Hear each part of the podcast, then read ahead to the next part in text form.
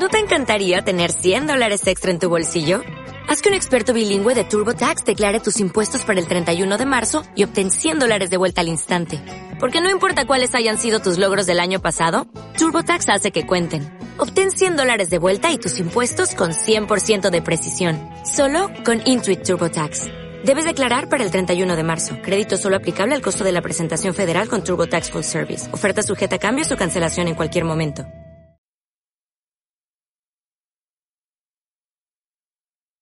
Hacemos comunidad cultural.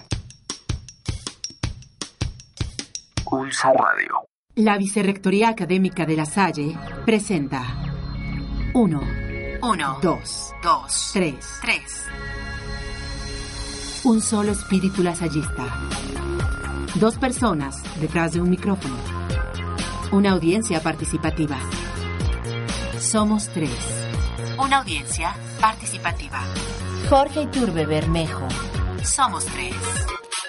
¿Qué tal? Es un gusto estar nuevamente a través de los micrófonos de Somos Tres para poder ampliar un poco el conocimiento de algunos temas.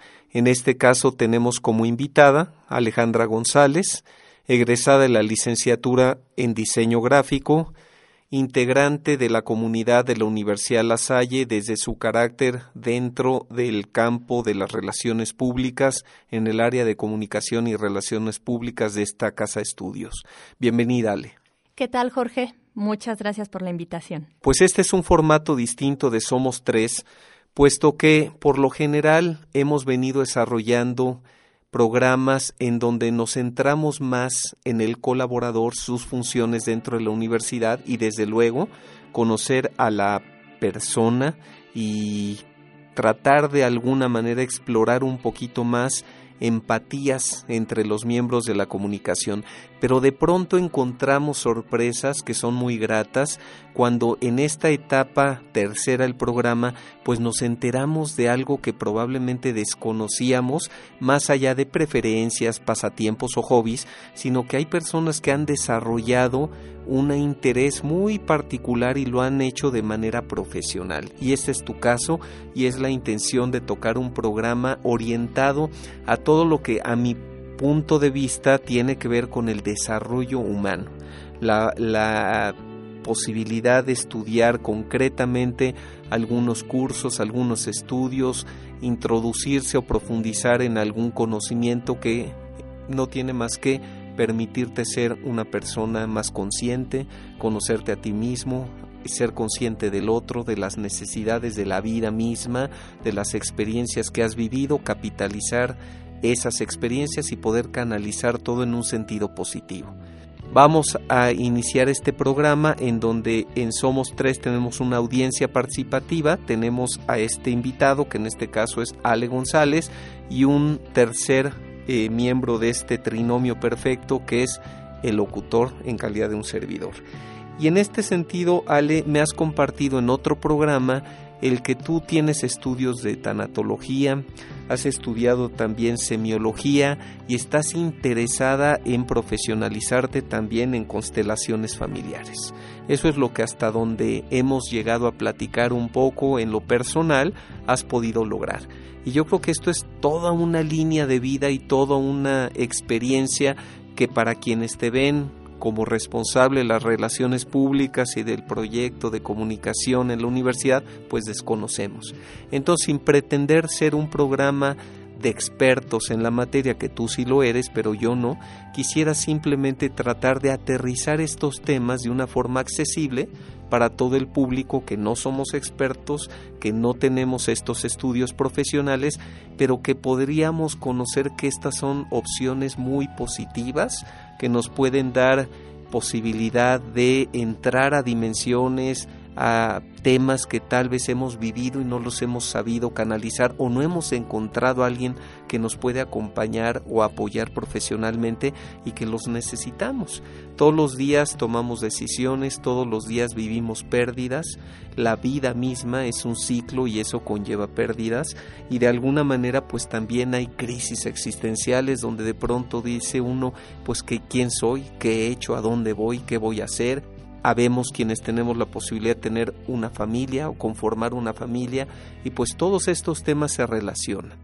Entonces a partir de este momento te entrego los micrófonos, Ale, y compártenos tú qué entiendes, qué es lo que podrías definir como la tanatología, sin buscarlo de una forma teórica, sino muy práctica, cómo te ha servido, qué es lo que tú ves como positivo de ello y qué podemos platicarle a nuestra audiencia. Muy bien, pues veamos. Empecemos por la parte de la tanatología. Y es, eh, como bien lo nombrabas, esa parte del acompañamiento al otro. Y me gustaría agregar, añadir un, un, ingrediente, ¿no? Eh, me gustaría añadir un ingrediente que es acompañarlo desde el amor. ¿sí? Hay eventos en la vida que no podemos evitar vivir, pero sí podemos evitar vivirlos en soledad. Entonces, esta parte de la tanatología es el poder estar cercano a las personas que están viviendo un proceso de pérdida, ya sea por muerte, ya sea por jubilación, ya sea por el rompimiento de una relación, por la finalización de un contrato de trabajo, y hacer este, este acompañamiento, como decía, desde el amor. Inclusive el cambio de casa. O sea, cuando hay personas que por muchos años vivieron en una casa y esa casa, más allá del espacio físico y material, significa quizá toda la infancia de sus hijos, el desarrollo de su familia, en ocasiones son circunstancias obligadas de, de necesidad económica, en ocasiones limitaciones físicas donde yo ya no puedo desplazarme un piso hacia arriba, hacia las habitaciones, vamos, la pérdida no forzosamente es de vida, sino que puede ser en muchos aspectos de la vida. Sí, puede ser una pérdida eh, terrenal, física, o una pérdida espiritual. Correcto. Y en ese sentido, Ale, eh, de alguna manera me encanta lo que dijiste. Eh, la vida no vas a poder evitar ciertos eventos. Y escuchaba yo hace poco también que decían, el dolor es inevitable pero el sufrimiento sí se puede de alguna manera controlar. Entonces, creo que por ahí va el concepto, ¿no? El, la experiencia de vida puede ser fuerte, pero no la tienes que vivir solo y la tienes que vivir acompañado o la puedes vivir acompañado con alguien y a través del amor. Un poquito más con respecto a eso. Sí, eh, ¿qué es lo que sucede? Que quizá estamos viviendo, pasando por algún proceso en donde estamos alejados de la compañía de algunas otras personas, que esto es una red de contención. Cuando estamos pasando eh, a cierta situación, lo más recomendable es hacernos de tres, cuatro personas clave que podemos saber que van a ser eh, los que nos van a acompañar y seguramente, sin duda, me atrevería a decir, lo van a hacer desde el amor. Eh, no todas las personas somos correctas para acompañar al otro.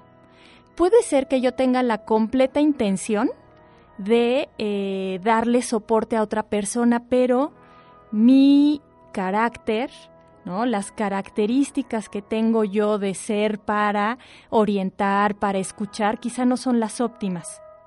Entonces, ¿qué es lo que sucede? Que cuando eliges tú esa red de, eh, de acompañantes que sabes que te van a asegurar, que te van a garantizar que lo hacen desde un estilo cálido, es otra la circunstancia que tú experimentas. Sin embargo, tú hablas ya con un conocimiento y lo haces parecer muy sencillo, pero inclusive para quien vive una pérdida es difícil tener la capacidad de identificar a esta red de soporte, digámoslo, y aparte hay un tema que me parece interesante. Yo creo que también nuestra idiosincrasia, la cultura, el tema eh, del propio núcleo familiar. Eh, me parece que un ejemplo que puede ser simple es cuando se vive una situación difícil en la familia, pues generalmente los hijos buscan apoyo en la madre y en alguna ocasión esta eh, mujer busca en el esposo el apoyo y de pronto el esposo voltea y no hay de dónde agarrarme y pues por supuesto dependiendo la espiritualidad y de su fe y la religión pues uno pues voltea al cielo, ¿verdad? Y pide ayuda al Padre mismo. Pero en este sentido también hay el prejuicio, ¿no? El hombre tiene que ser fuerte, el hombre se tiene que sobreponer, en calidad de padre yo tengo que darle confort a mi familia, seguridad y todo esto a veces nos olvidamos pues de la vulnerabilidad del espíritu de este momento de duelo. El duelo hay que vivirlo, no hay que vivirlo. ¿Qué nos aconsejas de todo esto que comentamos, como de estas estigmas? Podríamos comenzar diferenciando también dos tipos de duelos. Uno es el tipo de duelo que se ve, ¿no? A, lo que está aparentemente a los ojos del otro. Y el otro tipo de duelo es lo que en realidad siento. Bien mencionas que quizá está el estereotipo de que eh, pues una persona debe de ser fuerte porque las características de su entorno, sus circunstancias, así lo tienen que hacer parecer. Sin embargo, en el interior que, se llama implotar, ¿no? La, la, parte de que algunas personas explotamos nuestros duelos, pero otros las implotamos. Esas personas que implotan también están viviendo un duelo de las mismas dimensiones y con las mismas características y en los mismos procesos. Y probablemente con un impacto mucho más fuerte al que tiene la posibilidad de exteriorizar su sentimiento. Sí, porque el que el que logra explotar los sentimientos, bueno, llega con la mejor amiga, llega con la mamá, llega con el vecino y hace catarsis y ya logró dejar un poquito de esas emociones en el exterior. Libera. Libera, ¿sí? Y, eh, y quien implota, eh, pues lleva todo por dentro. Así es. No ha tenido oportunidad de poder sacar pequeñas dosis, ¿no? De emociones o de sentimientos. ¿Qué es lo que sucede a la larga o en algún momento del proceso con esas personas? Es eh, que empieza a reflejarse también en un estado físico, ¿no? Su cuerpo también empieza a tener ciertos síntomas, alguna enfermedad, ¿no? Empieza a sintomatizarlo, eh, pues todo eso que fue guardando en el interior.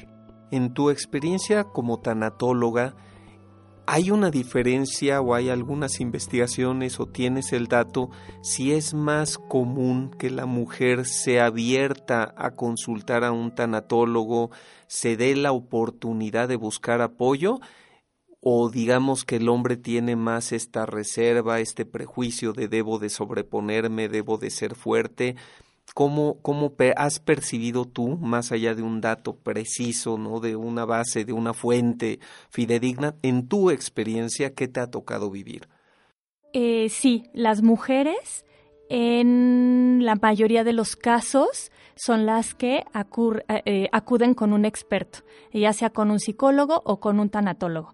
Mm, no identifico un número, una estadística, pero ya en el hecho, en la experiencia, hay, te podría decir, del 100% de las personas que se acercan con, con un tanatólogo, con un terapeuta, más mujeres. Más mujeres. Definitivamente. Entonces yo creo que todavía los hombres tenemos un trabajo por hacer en el sentido primero de reconocernos personas sensibles, ¿no? Y que la sensibilidad de un hombre no es sinónimo de debilidad, simplemente es una necesidad del ser humano, más allá del género, y que sería muy bueno que tuviéramos la posibilidad de darnos el permiso de que en un duelo, en una pérdida, busquemos ayuda. Y eso se encuentra perfecto en un tanatólogo. Así es. Excelente. En este caso, ¿cómo relacionas o por qué de la tanatología te vas a la semiología?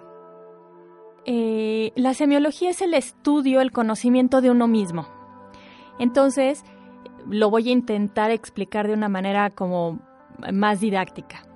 A partir de que yo me conozco a mí y me entiendo a mí, entonces es que puedo comenzar a tener la sensibilidad para entender al otro o para conocerlo.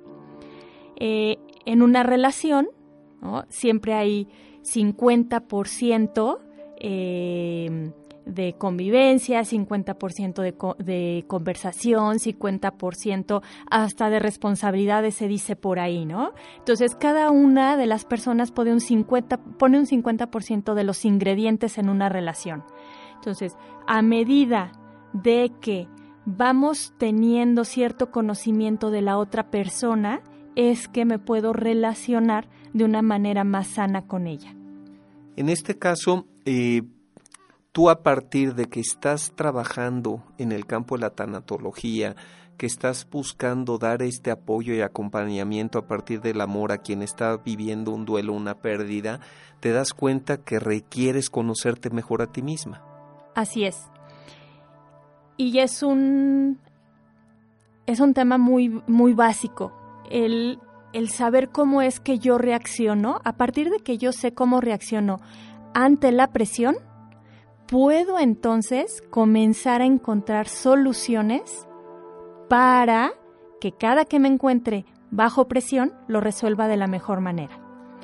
A medida de que me doy cuenta o de que me conozco cómo puedo yo reaccionar ante eventos eh, desafortunados, puedo entonces ser más creativo, tenerme también un poquito más de, eh, de compasión para tomar decisiones y poder darle la vuelta de campana a, la situación y, y poder tener resultados diferentes. En este caso, ¿qué es lo que ofrece o hace de manera regular un semiólogo? Una vez que estudias semiología, si lo quisieras poner en práctica no para ti misma, porque bueno, desde luego empieza por el conocimiento de sí mismo, pero ya tú habiendo adquirido esta experiencia, este conocimiento, ¿qué es lo que te permite hacer para los demás?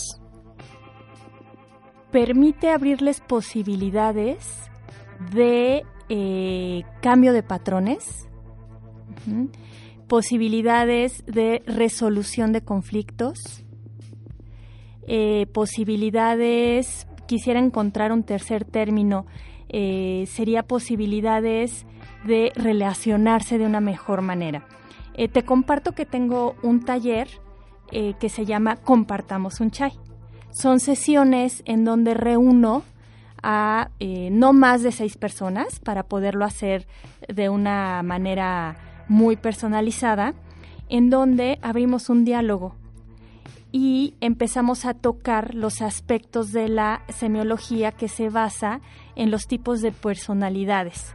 Eh, estas personalidades pues no es más que eh, características que reúnen eh, grupos de personas que son similares, ¿no? estas características, y que en el momento en las que conviven unas con, otras, con otras, perdón, dan ciertos resultados. Entonces, al hacer ciertas dinámicas, al hacer ciertos ejercicios para conocerse cada uno de ellos y conocer de mejor manera a las personas que, que los rodean, entonces pueden de esa manera tener eh, eh, convivencias desde un punto de vista diferente o desde un lugar diferente en el que han estado acostumbrados a relacionarse con, las, con los otros. Digamos que este taller es como una especie de metodología que te da elementos para darte cuenta cómo es que tú puedes conocerte mejor, identificarte, ver tus patrones, tus conductas y demás, pero a la vez también te permite observar en los demás algo similar y eso debería de darte la oportunidad de tener mejor posibilidad de relaciones tanto con las personas que conoces, tu familia cercanas, como personas que incluso recién conoces. Sí, digamos que es, eh, te provee de empatía, te provee de, ¿por qué no de misericordia también? Te provee de paciencia. Eh, en fin, hay tres, cuatro términos más que podríamos englobar, en el que, pues cuando de una manera consciente empiezas a conocer a la otra persona, puedes entonces comprenderlo y relacionarte mejor. Entonces, de alguna manera te permite darte cuenta que todos tenemos la capacidad de ser empáticos. Todos tenemos esta capacidad de ser misericordiosos y de alguna manera tenemos que comenzar por uno mismo. Y esto en un taller debe ser un poco complicado cuando tú no eliges a los eh, integrantes, sino que ellos llegan a ti y pueden ser personas totalmente opuestas y debe ser un reto.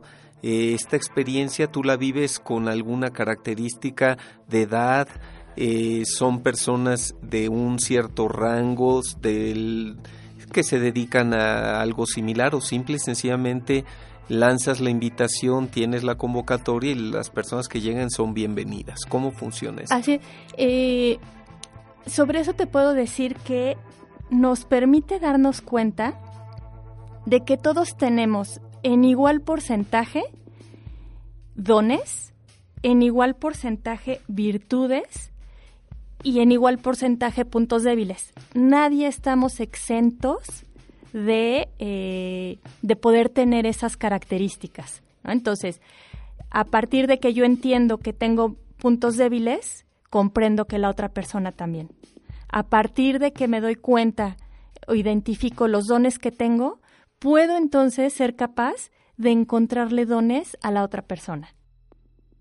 Evidentemente conocemos el principio, el valor de no hagas al otro lo que no quieras que te hagan, pero la realidad es que ahora es haz al otro lo que quieres que te hagan, ¿verdad? En un sentido mucho más proactivo, positivo, de iniciativa y no nada más no hagas el mal, no hagas daño, sino más bien haz el bien, que es como quisieras que te hicieran el bien.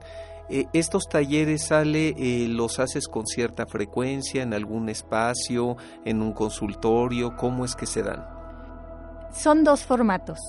Hay un formato que es digital, eh, son unos proyectos, experimentos, llevan el título de experimento, experimento de prosperidad, experimento de bendiciones, experimento del perdón, en donde convoco personas que se registran, me facilitan su correo y eh, les hago el envío diario de una lectura diferente en relación al tema que eligieron. Eh, vamos a pensar, hablar del tema del perdón. Quien haya elegido eh, poder recibir esas, esas lecturas, a diario va a tener reflexiones que lo van a llevar a trabajar y modificar esas viejas costumbres de las rencillas, de continuar por ahí con ciertos rencores, no soltar, ¿no? Eh, y también le va a dar soluciones positivas para darle un nuevo enfoque y eh, pues dejar esas piedras que viene cargando, ¿no? Entonces es un, es un proceso de 30 días, eh, un proceso que te da la oportunidad, te abre la puerta a una transformación de ti mismo. Evidentemente, eh, en el caso de perdonar, pues perdonar es una decisión. Es, importante que quien se registre esté convencido de que quiere trabajar ese proceso. Eh, tenemos el, eh, otro, hablaba... Perdón, antes de que te me salgas de ese tema, porque me parece muy interesante, dijiste, perdonar es una decisión. ¿Qué significa el perdón? El perdón es un punto de partida y es un punto de llegada. A veces, porque, porque decido perdonar, es que puedo llegar a completar el círculo de conceder el perdón al otro. Eh, y es un punto de llegada porque a través de este proceso consigues lo que quizás seis meses atrás o un año atrás te propusiste. Eh, y hay una cosa importante, generalmente pensamos que debemos de perdonar al otro, pero también hay un tipo de perdón que es el perdonarme a mí mismo. No solamente va desde la víctima que dice a mí me hicieron y no perdono al otro. A veces también me tengo que perdonar a mí mismo. Y yo creo que ahí está la clave, porque tú hablabas también de voy cargando piedras. Esas piedras evidentemente no son para aventársela al que me la hizo. Esas piedras es todo ese rencor, toda esa amargura que, va, que voy cargando por lo que alguien me ofendió, me lastimó, me defraudó y yo tengo esa falta de deseo de perdonarlo, pero por lo que me explicas y entiendo, pues quien carga las piedras soy yo y quien está de alguna manera sufriendo y me estoy intoxicando, envenenando con ese rencor y ese sentimiento, pues soy yo. Entonces cuando decido, tú mencionas, el perdón es una decisión, cuando yo decido otorgarle el perdón al otro, pues qué tanto quizá el otro ni siquiera lo pide, lo necesita o se entera que debe ser perdonado por mí. Este, en ese sentido, cuando decías eh, perdonarse a sí mismo, quiere decir darse oportunidad de soltar ese costal de piedras. ¿Cómo lo podemos interpretar? Hay una historia maravillosa que, que te compartiré que nos deja el término completamente claro. Eh, y es la historia de dos monjes. Son dos monjes que parten de su monasterio, se van por unos tres, cuatro días. Eh, y en el momento que les toca regresar, en el camino se encuentran a una mujer. Esta mujer, al igual que ellos, está, está a punto de cruzar un pequeño río, riachuelo. Entonces eh, le pide esta mujer ayuda a uno de los monjes, que si le puede ayudar y cargarla para cruzarla. Entonces este monje la carga, la cruza y eh, continúa con el que iba caminando hacia eh, otra vez el monasterio. ¿Qué sucede? Que todo el camino el otro monje eh, le empieza a recriminar el que es que cargaste una mujer, cómo es posible si nosotros mismos nos mantenemos alejados de las mujeres, etcétera. Y así todo el camino de regreso al monasterio. Cuando llegan al monasterio, que es dos días después de, esta historia, eh, el otro, el compañero, le dice al, que está a cargo del monasterio que eh, pues aquel hombre eh, que lo acompañaba, el monje, había cargado a una mujer para cruzar el riachuelo. Y el monje sabiamente voltea y le dice, sí, efectivamente, yo la cargué, lo hice para ayudarla, pero eso hace fue dos días, fue hace dos días y tú hoy aún la sigues cargando. ¿Sí? Eso nos pasa. Exactamente. A veces nosotros seguimos cargando con cierto tema que otra persona ya dejó en el pasado. Así es. Y efectivamente, cuando decías le concedo el perdón, pues probablemente la otra persona ya ya avanzó, siguió su camino y no requiere nuestro perdón. Y en ocasiones sí, eh, hay familias que se distancian y la realidad es que un perdón puede volver a limar asperezas y diferencias y sentimientos muy profundos.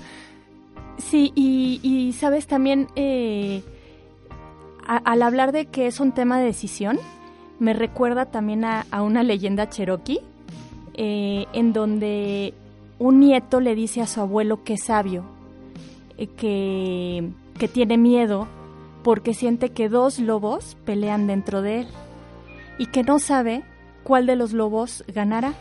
Y el abuelo sabiamente le dice, eh, ganará el que tú alimentes. Ese es el principio básico del el perdón. Que el lobo es el que tú alimentas. Excelente. Y de ahí, ¿hacia dónde es que te da el deseo y esta intención o necesidad de ir a constelaciones familiares? ¿Qué son las constelaciones familiares? Eh, es un tema muy interesante. El tema de las constelaciones eh, familiares tiene un principio básico de eh, la organización en el sistema familiar que tenemos cada uno cada uno de nosotros ocupamos un lugar en nuestra familia. Es decir, tenemos al papá, tenemos a la mamá, pensando en una familia tradicional, ¿no? Tenemos al papá, la mamá, tenemos eh, tres hijos. ¿Qué es lo que sucede? Que a veces en este desorden familiar los hijos comienzan a tomar el papel. Hay que aclarar que de manera inconsciente y a veces eh, involuntariamente empiezan a, ocupar el lugar de, la mamá, ¿no? ¿Cuántos casos no conocemos, por ejemplo, en una pérdida, que muere una mamá y la hija menor toma su lugar para eh, estar haciendo ciertas funciones? Entonces, eh, ¿qué es lo que hace? Le quita oportunidades de vivir eh, la vida en el orden correcto de ser un hijo. Eh, hay otro fundamento también, por ejemplo, en, el ADN. Este es un tema transgeneracional. Todos en, el ADN traemos información genética de nuestros antepasados. Entonces, eh, por ejemplo, vamos a pensar, ¿quién tiene el ojo color marrón? Ese ojo color marrón viene del abuelito. Todos sabemos que el abuelito de esa persona tiene los ojos de ese tono. Eh, esa es la información genética de primer, de primer nivel, lo que vemos, lo que salta a la vista. Tenemos una información genética de segundo nivel, que son quizá las actitudes. Vamos a pensar, yo al estar ah, hablando en público puedo tener un tic de agarrarme la oreja, ¿no? Y estarle dando vueltas al arete.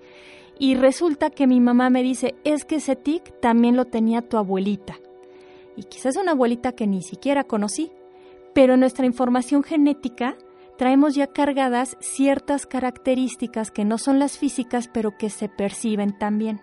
Entonces eso de alguna manera tiene también una necesidad hasta científica y pertinente de estudio, porque puede de alguna manera orientarse positivamente para poder prever algún comportamiento, algún tipo de desesperación, algún tipo de crisis y la puedes atender bien.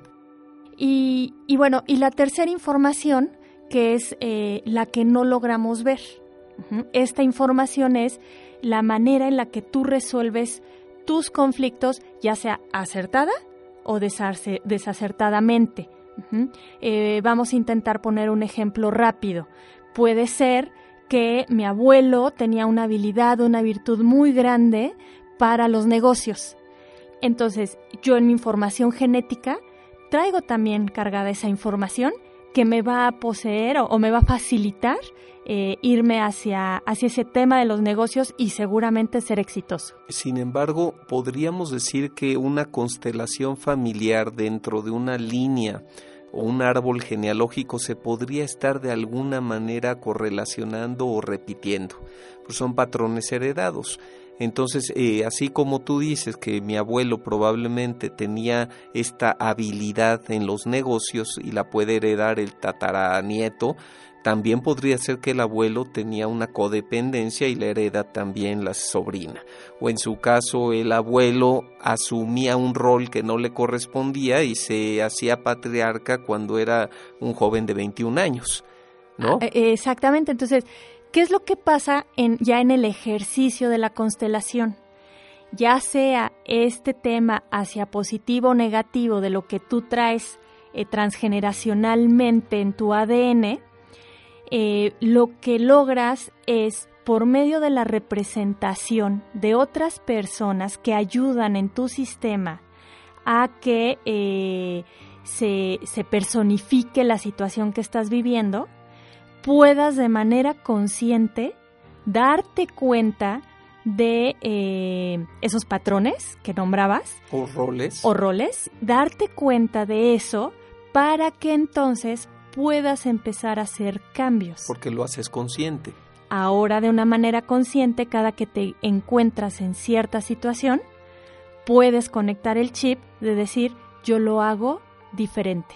Tengo la capacidad y la posibilidad de hacerlo diferente. Digamos que es como, un micro laboratorio de... es como un laboratorio de microenseñanza, en donde es como observar el esquema familiar, ¿no? Eh, la constelación de tu familia, en donde tú eres parte de, uno de estos elementos, pero es como si te observaras desde fuera y estuvieras viendo tu película desde fuera y te dieras cuenta de estos patrones.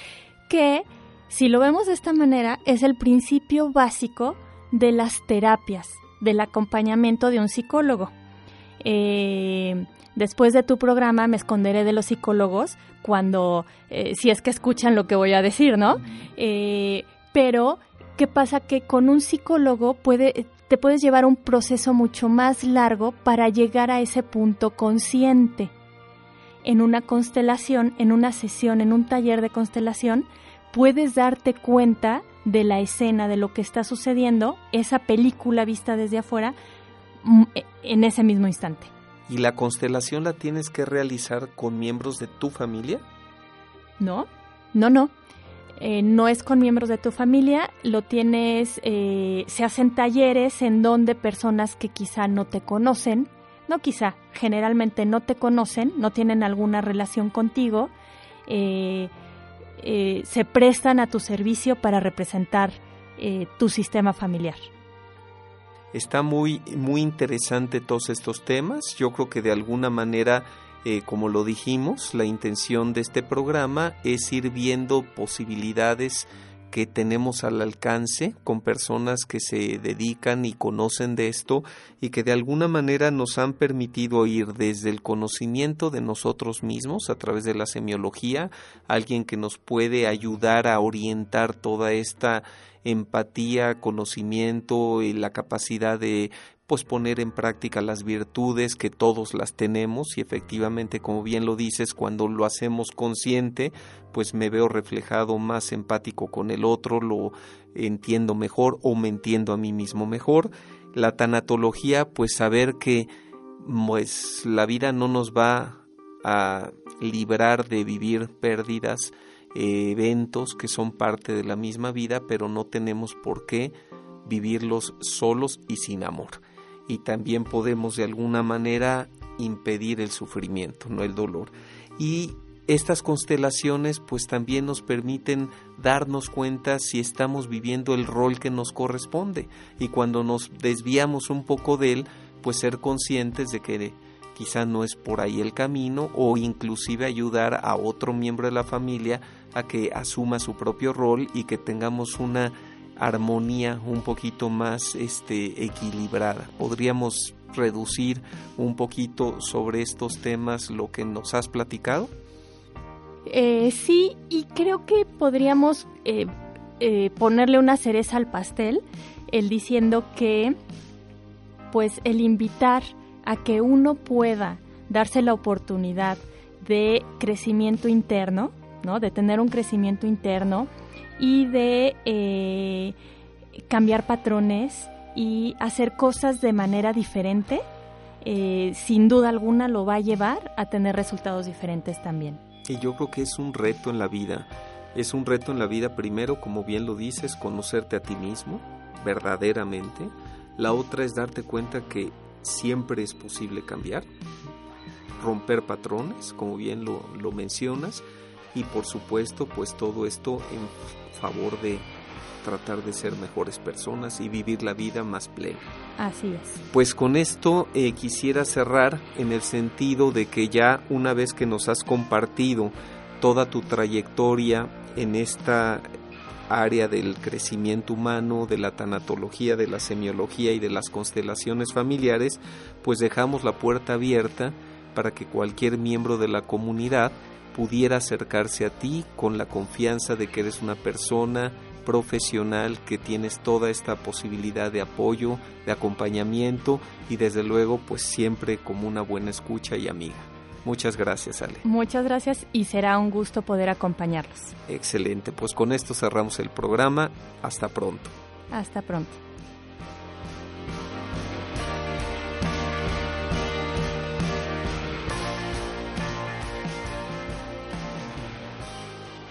Hacemos comunidad cultural. Pulso Radio. 1. Amigos todos en la Salle. 2. Personas conversando. 3. El trinomio. Perfecto. La audiencia. 3, 2, 1. Somos 3. Hasta la próxima. Somos tres. Con Jorge Iturbe Bermejo. 3. 2. 1. Somos 3. Hasta la próxima.